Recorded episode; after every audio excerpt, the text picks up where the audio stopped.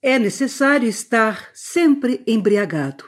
Tudo se reduz a isso. Eis o único problema. Para não sentirdes o fardo horrível do tempo que vos abate e vos faz pender para a terra, é preciso que vos embriagueis sem tréguas. Mas de quê?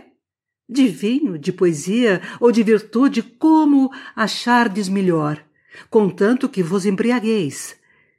E se algumas vezes, sobre os degraus de um palácio, sobre a verde relva de um fosso, ou na desolada solidão do vosso quarto, despertardes, já com a embriaguez atenuada ou desaparecida, perguntai ao vento, à vaga, à estrela, ao pássaro, ao relógio, a tudo o que foge, a tudo que geme, a tudo que rola, a tudo que canta, a tudo que fala, Perguntai-lhes que horas são? E o vento, e a vaga, e a estrela, e o pássaro, e o relógio hão de vos responder.